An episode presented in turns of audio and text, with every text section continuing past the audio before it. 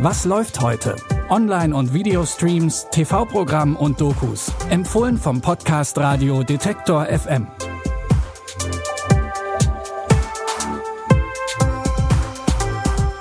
Herzlich willkommen am Sonntag, den 11. Oktober. Heute haben wir nicht wie gewohnt drei Streaming-Tipps für euch, sondern eine Sonderfolge von Was läuft heute? Und zwar zum Serienstart von Babylon Berlin.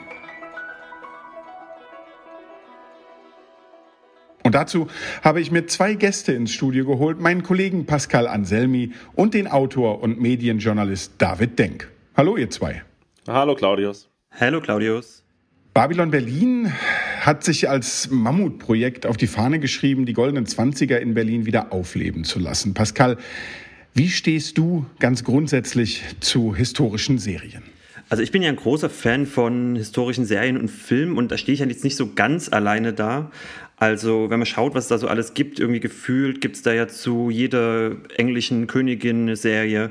Da gibt es Vikings zu den Wikingern, da gibt es die ganzen Crime-Serien, Narcos, über Pablo Escobar oder auch noch so ein bisschen modernere Sachen wie dann äh, The People vs. O.J. Simpson, wo dann die, dieser 90er-Jahre-Fall aufgearbeitet wird. Also es gibt scheinbar ein großes Bedürfnis danach, diese historischen Stoffe nochmal so als Serie oder als Film zu sehen.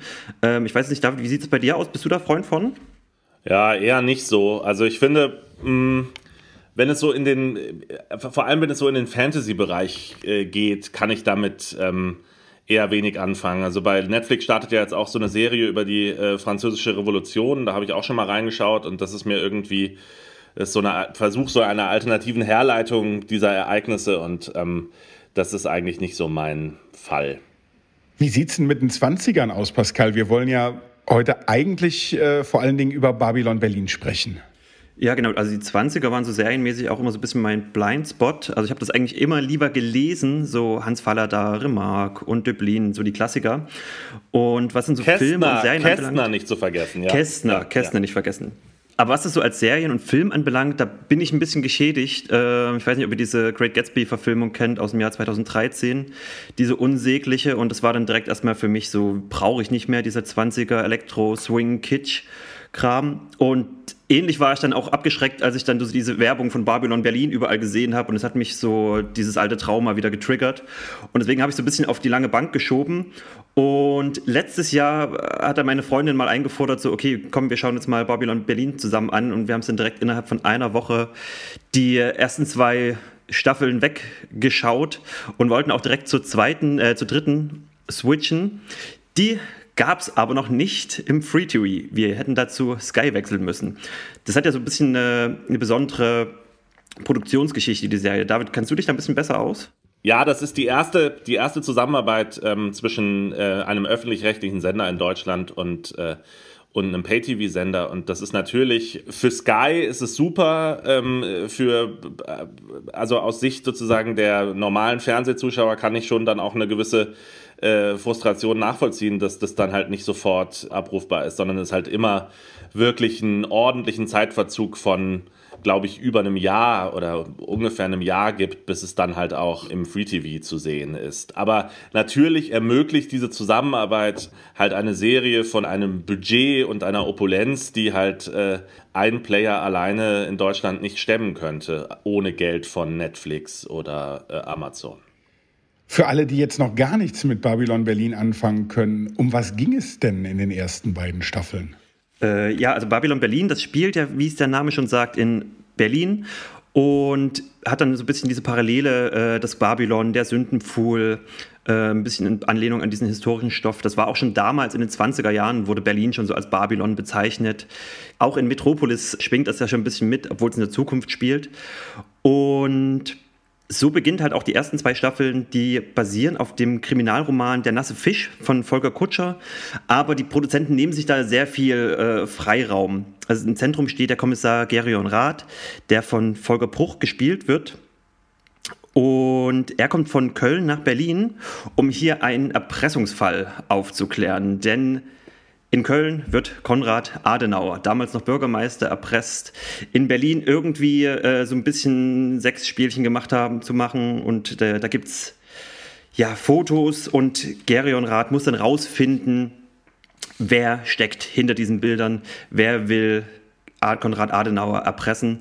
Dann entwickelt sich so eine Story um posttraumatische Belastungsstörungen. Da wird eine Geheimarmee ausgegraben.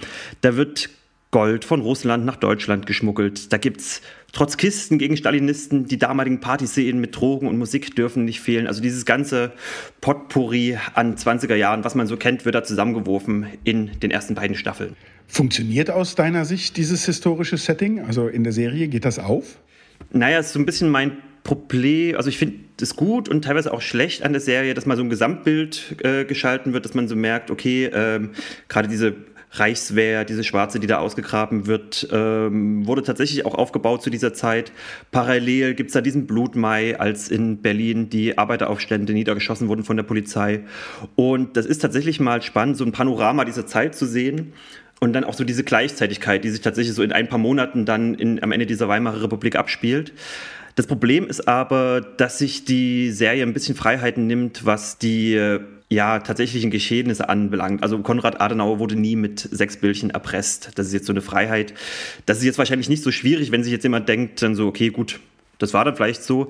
Schwierig wird es dann, weil wir stehen ja 1929, kurz vor dem Ende der Weimarer Republik und dem äh, Beginn des Nationalsozialismus. Und da finde ich es manchmal ein bisschen schwierig, wenn ähm, das so lapidar am Rand passiert oder wenn zum Beispiel jetzt auch diese Arbeiter Klasse da so ein bisschen, ja, ich sag mal, es hat so einen sterilen Schmutz, die Serie. Das ist manchmal ein bisschen so am Rand und wirkt manchmal ein bisschen wie eine Ausstattung. Jetzt ist, äh, ihr habt es schon beide erwähnt, Babylon Berlin auch produktionstechnisch gerade äh, sozusagen für Deutschland was ziemlich Besonderes, ja auch nicht ganz billig am Ende. Gibt es aus eurer Sicht Gründe dafür, dass das gerade jetzt so attraktiv ist, dieses Setting, Babylon Berlin, die 20er Jahre? Passt das in unseren Zeitgeist? Passt das in äh, sozusagen das, was gerade im Streaming on Vogue ist? Warum gerade jetzt? Naja, also ich melde mich ja sozusagen heute aus dem, aus dem Risikogebiet äh, Berlin und ähm, wo Leute sich halt das Partymachen nicht, äh, nicht verbieten lassen wollen. Und das ist natürlich ähm, also ich glaube, dass diese 20er Jahre auch deswegen als so äh, nah empfunden werden, weil das natürlich auch so eine vergnügungssüchtige Zeit war, in der sich, glaube ich, mit der sich heute das heutige Berlin oder große Teile sozusagen des heutigen Deutschlands, also vor allem in den Metropolen, halt identifizieren können. Und hinzu kommt, also ich möchte die Parallele jetzt nicht zu weit treiben, aber natürlich befinden wir uns auch in einer politisch aufgehitzten Zeit im Moment, ähm, wo sicherlich, also die, die, Unsicherheit, wie mit den aufstrebenden rechten Kräften, also der AfD und so weiter umzugehen, ist ähm, sicherlich etwas ist, was diese Gesellschaft beschäftigt und bewegt. So. Gleichzeitig hast du ja, David, äh, damals als Babylon Berlin mit der ersten Staffel an den Start gegangen ist, eine Kritik zur Serie in der Süddeutschen geschrieben und warst ja damals schon nicht ganz so begeistert von der Serie. Warum? Naja, weil es ja zunächst mal darum geht, das als Serie zu bewerten, also als, als, äh, als fiktionales ähm, Werk. Und da muss ich sagen, war mein Hauptkritikpunkt eigentlich, also neben diesen Freiheiten, die da ähm, äh, herrschen, was so geschichtliche Genauigkeit angeht und so weiter. Das hat mich eigentlich weniger tatsächlich gestört, weil ich mir denke, okay, eine, eine Serie muss schon sozusagen eine, eine, eine, also das ist ein fiktionales Werk und es muss sozusagen eine, eine in sich stimmige Welt ähm, erzeugt werden. Und wenn man dafür ein bisschen, bisschen künstlerische Freiheit braucht, dann geht das in, für mich in Ordnung, ja ich gebe dir recht, Pascal, dass es dann teilweise, wenn es sozusagen so an äh, politische Events geht und die Art und Weise, wie Stresemann jetzt im dritten äh, im dritten Fall stirbt, ist auch, deckt sich jetzt auch nicht hundertprozentig mit, äh, mit der Geschichte und die Art und Weise, wie der Börsencrash dargestellt wird. Also so viele äh, Leute, die sich halt irgendwie in der Börse erhängt haben, äh, gab es jetzt nachweislich in Berlin auch nicht. Aber um darauf zurückzukommen, also was für mich zentral ist, ist, dass es als Serie funktioniert, dass es als Fiktion funktioniert und ich bin halt einfach an diese Figuren nicht rangekommen, ja, und das hat mich äh, ungeheuer gestört, also äh, der Titel damals war, glaube ich, Stadt hinter Glas und genauso hat es, also des, des, des Beitrags von mir und genauso hat es sich für mich angefühlt. Es war immer so, es sah wahnsinnig schön aus, es war opulent inszeniert, es gibt diese wahnsinnig beeindruckende Massenchoreografie da aus diesem Mokka F, die zu Asche, zu Staub. Und es, äh, es könnte einen mitreißen, wenn man mehr bei diesen Figuren äh, wäre. Und da ähm, nehme ich halt irgendwie eine große, das ist mit Sicherheit jetzt auch kein Unfall, das ist mit Sicherheit auch die Handschrift äh, der Regisseure, also der, dieses Regisseurtrios, Henrik Handlögten, äh, Tom Tikwa und Achim von Boris äh, die sich das ja aufteilen und die sicherlich da ihren Stil ähm, gefunden haben. Aber für eine Serie, wo die Identifikation mit den Hauptfiguren für mich im Zentrum steht, äh, empfinde ich das schon als großes Malus, wenn das nicht gelingt. Zurück zu Staffel 3. Ähm, Pascal. Ja, also äh, David, ich würde dir dazu stimmen, tatsächlich mit denen, dass, dass man an die Figuren nicht rankommt. Also ich weiß nicht, ob du dich jetzt noch am Ende von der zweiten Staffel erinnerst. Ich würde jetzt kurz mal noch für alle, die es noch nicht gesehen haben, die kleine Spoilerwarnung, ähm, weil ich war sehr investiert tatsächlich in die Serie. Ich habe es wirklich so, ich habe auch diese, diese Unnahbarkeit so ein bisschen angenommen, so als Stil, so okay, das ist halt die 20er, das sind so coole, äh, ferne Leute, aber mich hat es dann komplett gebrochen bei dieser ja, bei dieser Verfolgungsjagd auf diesen Waggon, ich weiß nicht, ob du dich noch erinnerst, da fährt dann ein Zug Richtung Russland und es gibt eine finale Endszene, wo zwei äh, Kommissare aufeinander schießend loslaufen und da hat es mich und meine Freundin auf dem Sofa komplett zerrissen, weil es komplett gebrochen hat dann mit allem davor und dann hat es absolut gar nicht mehr funktioniert. Ja, kann ich nur unterschreiben. Das war ein sehr klares Urteil. Ich führe dich jetzt zurück zu der Quelle deiner Angst. Rat. Gleichzeitig habe ich auch immer das Gefühl, wie bei amerikanischen Serien, die ja auch oft genug von bei historischen Grundlagen abweichen äh, und die auch oft genug äh, für die Schönheit des Bildes und für die Inszenierung äh, auf den einen oder anderen Effekt sitzen, sind wir vielleicht gnädiger oder, oder nehmen es einfach viel mehr hin und sind hier an der Stelle viel, viel kritischer, als wenn wir das äh, sozusagen gleiche Produkt aus Amerika bekommen würden. Irre ich mich da? Ich würde sagen, eher nicht. Aber ich finde das auch äh, nachvollziehbar, weil es ist immerhin an der Stelle wirklich unsere Geschichte. Es sind die 20er Jahre in unserem Land, in meiner Stadt. Und ich glaube tatsächlich, dass an der Stelle, also ich, ich erinnere mich noch zum Beispiel an die, also um Inglorious Bastards zum Beispiel gab es ja eine vergleichbare Diskussion, wenn man so will. Also ist es überhaupt eine Diskussion, aber sozusagen es gab ja also vergleichbare äh, Wortmeldungen zu dem Thema, ähm, äh, wo Leute dann auch es Tarantino ein bisschen übel genommen haben, dass er sich so frei an der deutschen Geschichte ähm, bedient hat. Und ja, und ich glaube, das ist, das ist der zentrale Punkt. Das ist unsere Geschichte. Und da wollen wir eine gewisse Sorgfalt haben, zumal wir ja, das kann man jetzt vielleicht auch noch dazu sagen, zumal wir ja schon auch so ein Volk sind von ziemlich vielen Oberstudienräten, die äh, da sicherlich auch mehr Wert drauf legen und ein bisschen ähm, enger auch in ihrer Perspektive mitunter sind als in anderen Ländern, wo es eher so ein ja, anything goes oder so eine etwas größere Lockerheit gibt. Aber vielleicht halt auch nicht so eine große Kenntnis unbedingt immer der eigenen Geschichte. Das ist ja auch noch eine, ähm, eine mögliche Lesart.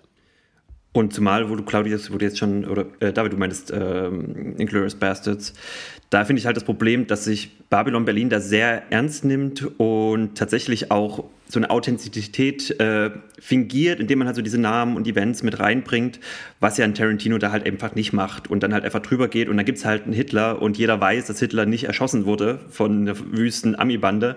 Ich musste bei Babylon Berlin tatsächlich immer googeln, gibt es eine schwarze Reichswehr, gibt's, äh, wurde Adenauer erpresst, wie hält, verhält sich das? Also man hatte so einen Lernwert, in dem man gemerkt hat, okay, das in der Serie hat jetzt nicht gestimmt, aber ob das jetzt jeder macht, weiß ich jetzt auch nicht. Eher nicht, glaube ich, also sicherlich nicht. Und natürlich, also das ist, äh, Pascal, was du da gerade sagst, ja, äh, das ist natürlich, ähm, bei Tarantino ist die Fiktion halt klar erkennbar und deswegen finde ich die Diskussion tatsächlich bei Tarantino auch äh, fast ein bisschen lächerlich und ähm, bei äh, Babylon Berlin habe ich da schon mehr äh, sozusagen Verständnis für, dass manche Leute das halt ein bisschen lax finden, den Umgang mit der eigenen Geschichte an, an der Stelle. Jetzt aber nochmal zurück und Butter bei die Fische. Äh, die dritte Staffel von Babylon Berlin, die spielt immer noch äh, im Jahr 1929, im Herbst. David, du hast es schon gesagt, Stresemann ist tot. Der große Börsencrash, der steht direkt vor der Tür und ähm, ich spoilere an der Stelle nicht, wenn ich sage, Pascal und ich haben sie noch nicht gesehen. Du hast schon reingeschaut. Was erwartet uns in Staffel 3?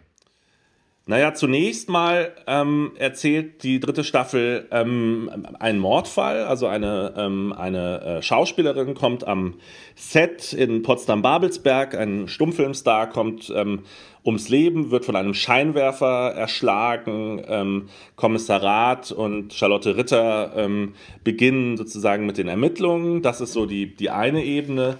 Und die interessantere Ebene ist tatsächlich, dass diese, also das ist die Handlungsebene, würde ich sagen. Natürlich gibt es dann noch viele Nebenhandlungen, aber eben nicht so viele ähm, wie in der ersten, in den ersten beiden Staffeln, was ich ganz wohltuend fand. Es ist ein bisschen äh, cleaner, ein bisschen äh, schlanker alles, deswegen vielleicht auch ein bisschen konventioneller, könnte man sagen. Aber das fand ich zunächst mal gut. Und die zweite Ebene ist, dass es einfach von einem, um, von einem doppelten, einer Zeit des doppelten Umbruchs erzählt. Also zum einen ist es der, die, die Schwelle von der, äh, vom Stummfilm zum Tonfilm, ähm, die eine große Rolle spielt und auch die ganzen damit verbundenen Schicksale und Enttäuschungen, Erwartungen, ähm, so.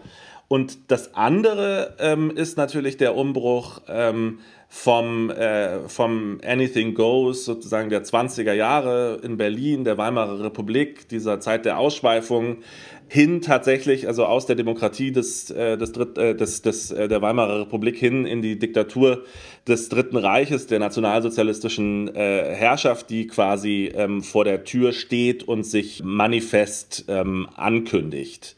Das ist so ein bisschen das, wovon ähm, in groben Worten zusammengefasst, also wovon diese dritte Staffel handelt. Also die Party in Berlin, die Party in Deutschland geht zu Ende. Sie haben mir persönlich versprochen, dass Sie die Leute finden, die hinter dieser Tat stehen. Sie können sich auf mich verlassen. Willkommen zu Hause. Die Zeichen der Zeit zu erkennen, ist eine Tugend der Starken.